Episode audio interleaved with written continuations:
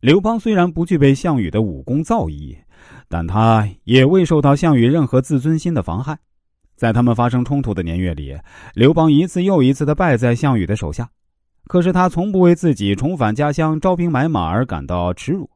他的脸皮比项羽厚得多，他可以做出任何实现自己雄心壮志所需要的事情，毫不顾忌的给别人造成损失。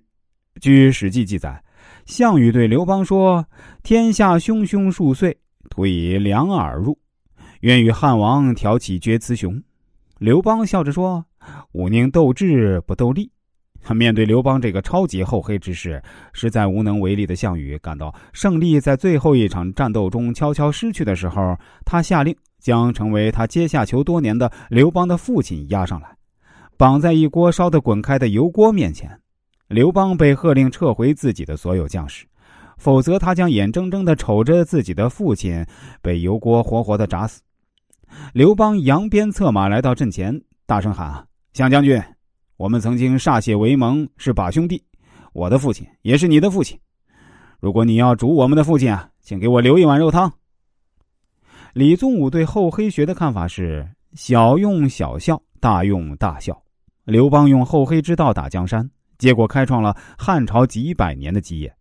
我们可以用忍之道与人交往、与人相处，而不必事事都较真儿，这样我们也可以得到很好的处事效果。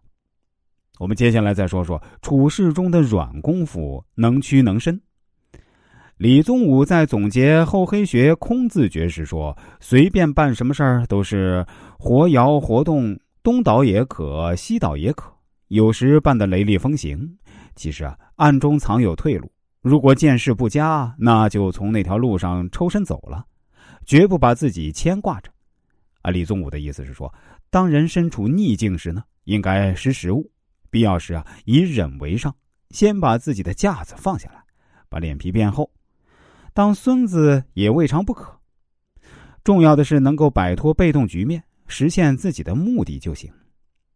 胜负兵家不所期，包羞忍辱是男儿，能屈能伸才算是大丈夫。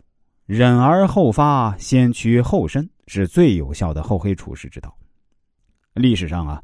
三国时期的孙权就是一个善于玩弄这样厚黑之道的人物。比如，孙权在荆襄之战后呢，为了摆脱被动，采取自甘当孙子的软策略，能够忍辱负重，就是最好的例子。话说，东吴偷袭荆州，杀死关羽父子之后呢，孙权就预感到有一场即将来临的军事危机。孙权把关羽的人头送给曹操，本想嫁祸于人，但最后这一计谋啊，被曹操成功破解。疑惑之际挫败之后呢，孙权存在着被蜀魏两面夹击的危险。如果孙权当时只是单纯对付前来报仇雪恨的刘备，还并不是力不能及。然而曹操死后呢，曹丕继位，那如果曹丕同时来袭，东吴就难以招架。在这种不利的形势下呢，孙权的头脑十分清醒，他为了摆脱被动，终于忍辱负重，在政治和外交上采取了一系列当孙子的软功夫。斗争策略运用的极为成功。